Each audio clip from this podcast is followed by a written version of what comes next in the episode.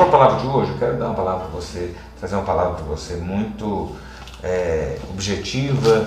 Né? Meu avô falava o seguinte: tem dois jeitos de você pregar. Você pode pregar espada, que é longa e chata, ou você pode pregar punhal, que é curto e incisivo. Você vai e, e crava. E hoje eu quero trazer uma palavra bem mais incisiva, punhal, para você. Né? Eu recebi um pedido no WhatsApp, um rapaz é, me mandou uma mensagem e falou: Pastor, o senhor podia falar um pouco sobre dar graças em todas as coisas. Como é que a gente dá graça em todas as coisas? E eu quero falar sobre isso hoje. Em tudo, dai graças. E aí eu convido você a abrir sua Bíblia, 1 Tessalonicenses, é, capítulo 5, verso 18. Tessalonicenses 5, verso 16, vamos melhor, 16, 17 e o 18. Diz assim: Estejam sempre alegres, orem sem cessar, em tudo deem graças, porque esta é a vontade de Deus para vocês em Cristo Jesus. Né? É, quero falar sobre isso porque a gente, de fato, vendo toda a situação que a gente está, eu tenho atendido muitas pessoas, é, de forma virtual, não vou dizer é, física, mas eu tenho conversado com bastante gente, temos estendido a mão para muitas pessoas. Esse mês agora a gente deve bater quase 500 cestas básicas distribuídas, fora as instituições que a gente está atendendo. Então, assim, é um contingente grande de pessoas que nós estamos socorrendo. Eu estou vendo toda a crise, toda dificuldade, toda insegurança, todo medo, todo o pânico. As pessoas falam comigo da solidão das suas casas, do isolamento que tem enfrentado, de toda a situação complexa que tem vivido. E aí eu falo para você uma coisa: como é que a gente vive e a gente consegue cumprir a Bíblia dessa forma? Né? Como é que esse Deus, será que esse Deus é tão sádico de achar que a gente vai estar sofrendo e tendo que dar graças? A gente vai estar sofrendo e tendo que estar sorrindo, alegre, a gente vai estar orando, vai estar pipocando, feliz, rindo para o problema, rindo para a vida, quando as coisas estão indo mal. Né? Tem coisas que parecem que são meio é, totalmente fora do eixo, parece que o pino está batendo, a pessoa está doida. Né? Eu sempre digo o seguinte: se você está sofrendo, se está dando gargalhada, você tem que procurar um médico e um psicólogo, porque se você está tendo uma, uma dor muito grande, você está rindo, ou você está numa crise de nervoso e pânico, ou você está realmente fora do eixo, porque na hora da dor a gente chora, na hora do medo a gente sente, sente medo, na hora da solidão a gente sente dor, né? na hora da perda a gente sente é, é essa perda de forma intensa. Então não dá para misturar sentimentos né? É rir com os que sorriem e chorar com os que choram. É o que Jesus falou. Mas aí a gente pega esse texto de Paulo aos Tessalonicenses, eles dizem, olha, ele diz assim, em tudo dê graças. Como é que a gente vai dar graças a Deus numa situação dessa? Quando a gente tem, a gente vê pessoas passando fome mais do que o normal, a gente vê pessoas perdendo emprego, a gente vê pessoas morrendo, a gente vê um país numa guerra, assim, algo fora do normal. Meus 50 anos de vida, nunca vi esse país vivendo o que ele está vivendo nos dias de hoje. Né? A gente está vivendo assim uma guerra surreal e ninguém está pensando na vida de ninguém. Quando a gente olha isso, né, vem Paulo e fala: dê graças. Senhor, obrigado pelas loucuras que a gente está vendo na República. Senhor, obrigado porque morreram mil pessoas hoje. Senhor, obrigado porque morreram, quanto que eu falei hoje? É, é, 26 mil pessoas ficaram doentes hoje. Como é que a gente dá graças a Deus nisso? Né? Como é que a gente fica alegre nisso? Né? A gente tem que ver que esse texto aqui está dentro de um conjunto de orientações paulinas. Né? O apóstolo Paulo ele vem, ele fala sobre a necessidade da vigilância, ele fala é, é, sobre, sobre, sobre a questão de, de, de, cuidado, ele fala sobre, sobre a questão do amor, ele fala sobre muita coisa nesse, nesses capítulos de Tessalonicenses, e no final ele dá alguns conselhos né? Ele fala sobre a questão de autoridades, ele fala sobre outro, depois ele fala sobre conselhos pessoais. E desses conselhos, três são sempre lembrados, que são esses, olha. É o estar alegre, é o orar e o dar graças. Né? Eles, eles estão dentro de um outro contexto né? maior, mas eles três por si só, eles já se completam. E eu quero lembrar você, hoje, esses princípios que o apóstolo Paulo fala, são difíceis de serem aplicados. São e eu digo você, desde quando o Evangelho, e aqui eu venho falar bem claro com você, desde quando o Evangelho é fácil. Desde quando o evangelho é tranquilo? Desde quando o evangelho é mamão com açúcar? Desde quando o evangelho é coisa para menino? Não. Eu lembro da Baby do Brasil quando ela falava assim que, que, que evangelho, cristianismo é para quem é casca grossa. Sabe? A Bíblia fala que a gente tem que tomar a cruz, a gente tem que pegar o fardo, trocar com Jesus, mas tem o fardo para levar, o caminho é apertado, a porta é estreita. Tudo isso é colocado no Evangelho. E a gente acha que é muito fácil, não dá para você coadunar com as coisas do mundo e achar que, que, que, vivendo as coisas da igreja, uma coisa vai anular a outra, você vai ficar no zero a zero diante de Deus, está tudo ok. Não. Ou a gente está de um lado, ou a gente está do outro, ou a gente toma um posicionamento certo, ou é melhor não tomar um posicionamento do lado de Deus. Porque não dá para ficar com um pé aqui e outro aqui e achar que a gente vai estar tá indo para o céu junto. Porque eu digo a você com todas as letras, não vai. Evangelho, ele é para ser vivido de uma forma muito séria. Quando nós pensamos em cristianismo, nós estamos pensando em Cristo, nós pensamos no Messias, nós pensamos em Deus, nós pensamos em Jesus. Deus amou o mundo de tal maneira que deu o seu único filho para que aquele crê não pereça e tenha vida eterna. Essa é a mensagem do Evangelho, essa é a importância do Evangelho. Então, quando nós pensamos em evangelho, nós estamos falando sobre isso, sobre um posicionamento de Deus, ter dado a melhor parte dele. Foi algo sério, algo que abalou o cosmos, abalou a criação, abalou tudo, né? O próprio Deus descer à terra o próprio Deus passar pelo processo de morte. Sabe? Então, assim, o evangelho não foi fácil para ninguém, nunca foi. A gente vive um evangelho que é o evangelho do ganho, né? A gente usa a igreja como balcão de negócio, a gente usa a igreja para fazer troca, né? Eu dou oferta para ver se eu consigo a bênção, eu faço a campanha para ver se eu consigo a vitória. Eu, deixa eu dizer a você, o Evangelho ele veio para salvar a gente do inferno. Se tu morre de Covid, tu vai para onde? Você já pensou? O Evangelho veio para garantir que se você não morrer de Covid, você vai para o céu e não para o inferno. É para isso que Jesus veio. Então o Evangelho não é tranquilo, não é fácil. Né? Jesus ele traz paz, ele traz segurança, ele traz um monte de coisa. Mas a parte dele ele fez, nós temos que fazer a nossa. E Paulo vem lembrar isso aqui em alguns preceitos, né? quando, ele, quando ele fala algumas coisas duras sobre posicionamentos. Que Paulo, deixa eu dizer, Paulo, se Paulo pregasse hoje, como ele pregava na sua época, se hoje Paulo estivesse vivo, pregando as coisas que ele pregou aqui, eu digo a você, Paulo não faria sucesso. Porque hoje nós estamos mais interessados nos pastores modinha, em quem ensina você um monte de coisa facinho, né? que você está com a força, que você pode, que você é capaz, que você é lindo, que você é isso, que é aquilo. Lindo é Jesus, é nosso Deus, Ele quer poder, Ele quer glória. A gente tem que se anular e receber dele vida, porque a nossa vida por si só ela não tem muito valor. E eu quero que você entenda que a Bíblia fala dessa trinca. Paulo fala dessa trinca. Se alegrar, orar e dar graças. Se alegrar, orar e dar graças. Mas essas palavrinhas não estão só. Elas não estão sozinhas. Né? Você não, ele, Paulo não está dizendo assim, olha, se alegre. Paulo não está dizendo para os Tessalonicenses, se alegrem. Ele não está dizendo isso. Ele não está dizendo para os Tessalonicenses, orem. Ele não está dizendo para os Tessalonicenses, deem graças. Não. Ele está falando algo muito mais profundo, muito mais difícil nessa hora que a gente está vivendo. É a hora difícil de, da gente aplicar de fato o Evangelho. Olha, a maioria de nós, eu creio que praticamente todos, todos vocês que estão comigo aqui agora à noite, todos nós passamos por um banco de escola.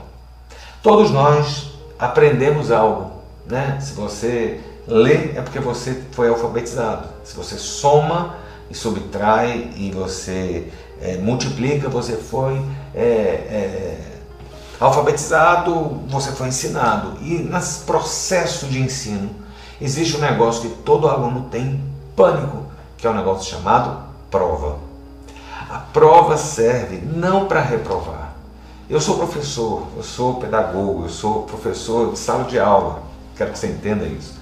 Eu nunca dei uma prova para alunos meus é, difícil o suficiente para ter o prazer de dizer ninguém conseguiu resolver minha prova. Um professor que faz um negócio desse é um monstro, porque ele não está querendo aferir, ele não está querendo medir o conhecimento que ele, professor, conseguiu passar para os alunos.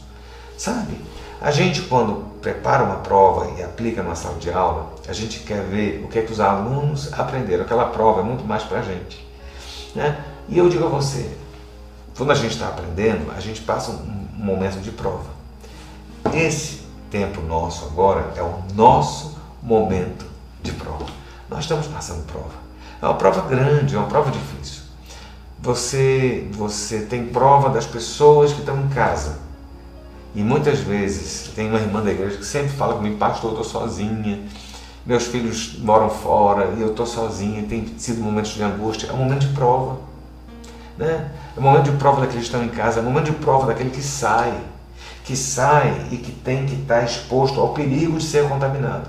É um momento de prova. É um momento de prova na hora que a gente vê a empresa indo mal, na hora que a gente vê o emprego ameaçado, na hora que a gente vê a doença chegando, na hora que a gente vê o hospital, são provas. Nós estamos vivendo, a pandemia é uma prova que a gente passa.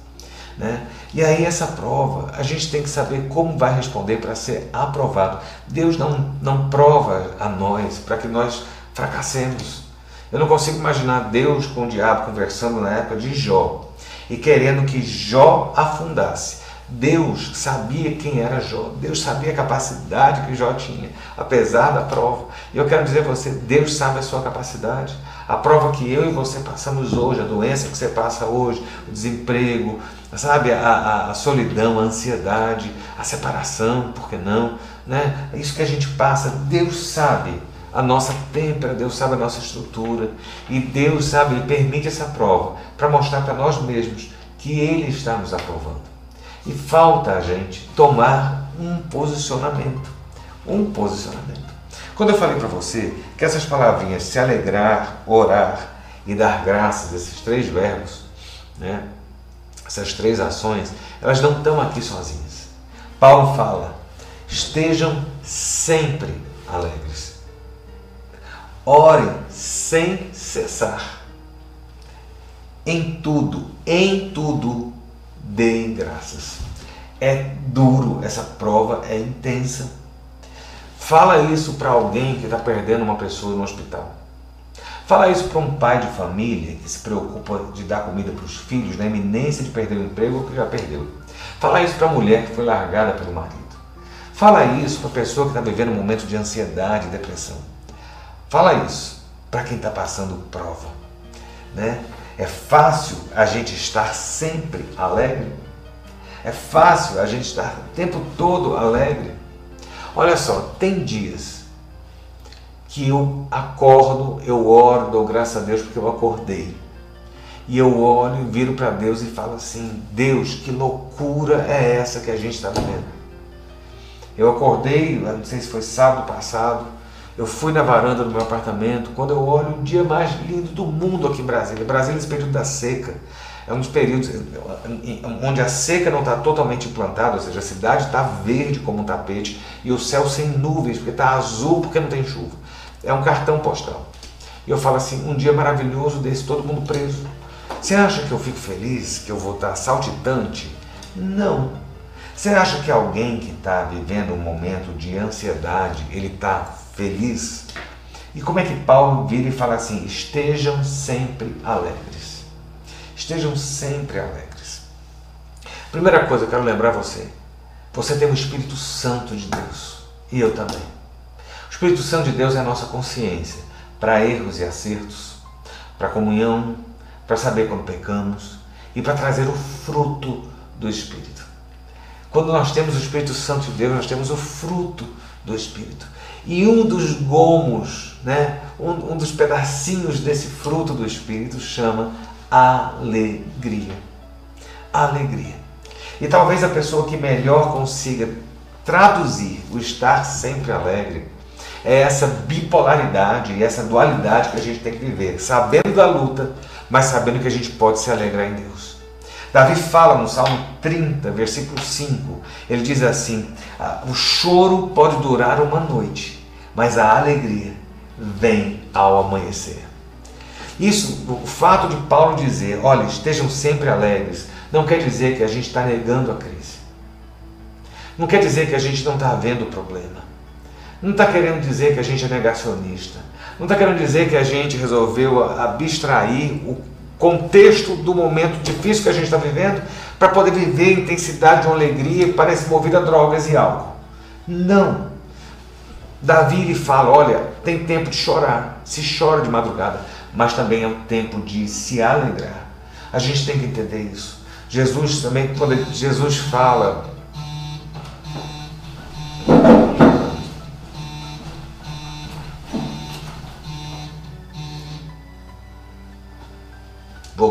Telefone que tocou. Jesus fala que é aquele que. É, vamos voltar aí. Jesus fala que era para nós nos alegrarmos com aqueles que se alegram e chorar com os que choram. Né? Então a gente tem que entender esses momentos que nós temos. Nós temos sentimentos, esses sentimentos foram Deus que nos deu. A gente pode viver esses sentimentos da raiva, da ira, sabe? É, é, é, da alegria, da euforia, do amor, do abraçar, do deixar de abraçar, tudo isso. Mas aí a gente tem que lembrar que a gente tem o Espírito Santo de Deus. Que no momento que chega a tristeza, no momento que chega a decepção, no momento que chega a dor, a gente tem uma injeção de ânimo que vem do céu através do Espírito Santo e que a gente pode ter passado uma noite de choro, mas quando o sol da justiça brilha sobre nós, nós podemos dizer que estamos alegres, porque a alegria do Senhor é a nossa força. Essa semana eu tive uma experiência que me machucou. Eu fui agredido por uma pessoa de uma forma muito feia. Né? Eu fui agredido de uma forma muito feia. Uma pessoa disse que eu era uma pessoa extremamente egoísta, só pensava em mim e que eu citei isso. Várias pessoas mandaram mensagem para mim.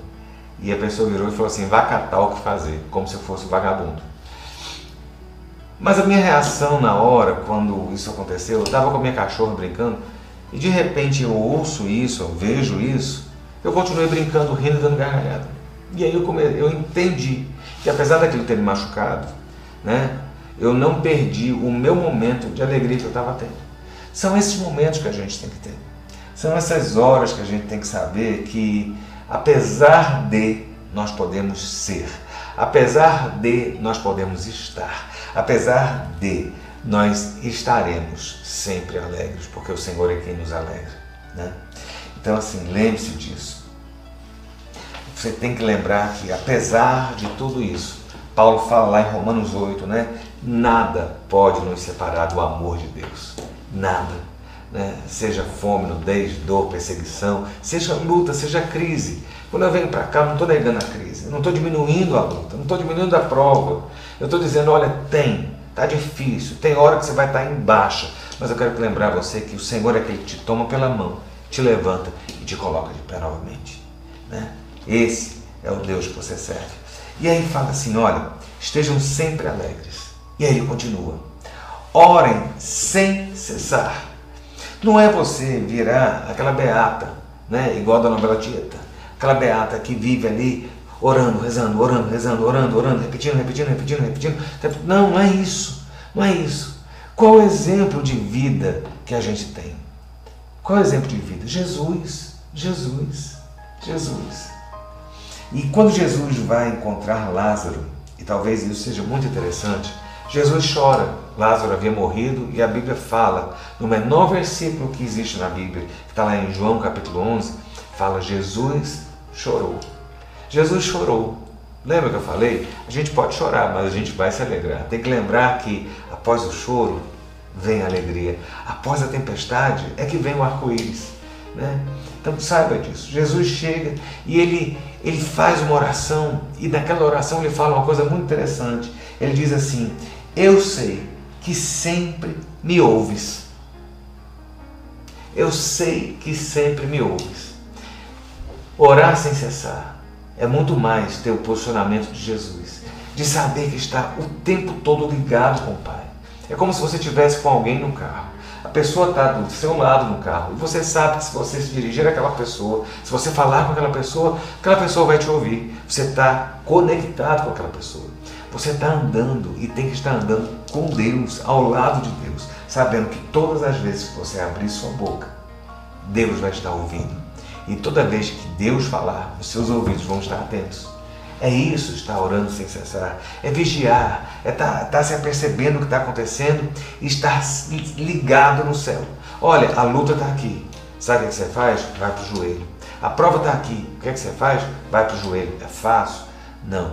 Eu falo aqui, parece que é tranquilo, que é isso. É difícil para mim. É difícil para mim me alegrar quando tem momentos que eu quero estar tá chorando. Né? E eu vou dizer a você, tem hora que eu choro. Mas eu vejo também que eu não vou deixar que esse choro e a tristeza dominem minha vida a ponto de me afundar. Então eu consigo me alegrar em todo o tempo.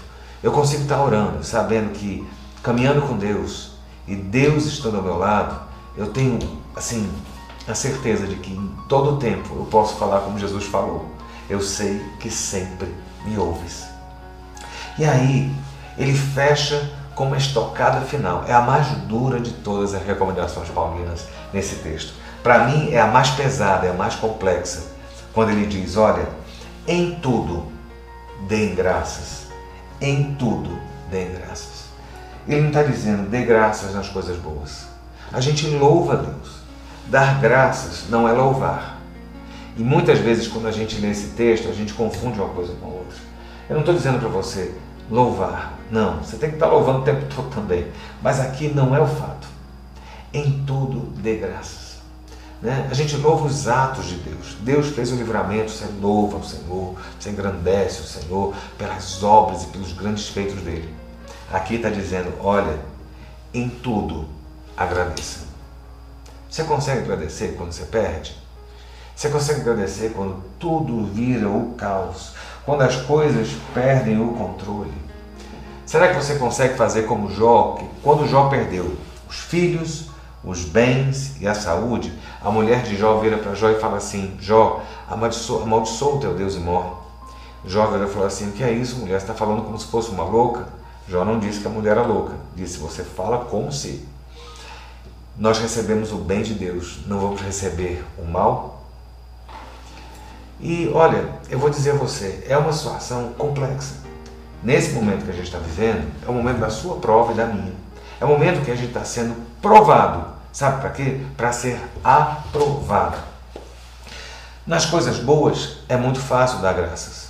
É muito fácil agradecer. Mas nas coisas ruins, quando as coisas perdem o controle, quando né, a situação não era o que se esperava, eu penso, hoje eu falei com uma pessoa no telefone sobre é, José.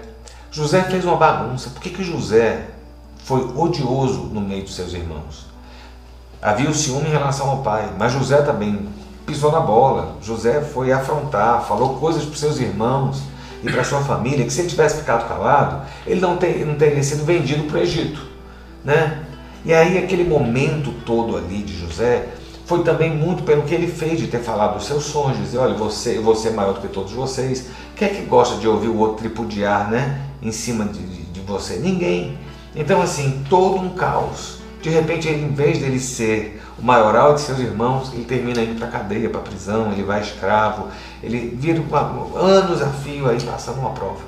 Olha só, será que dá para dar graças a Deus nisso?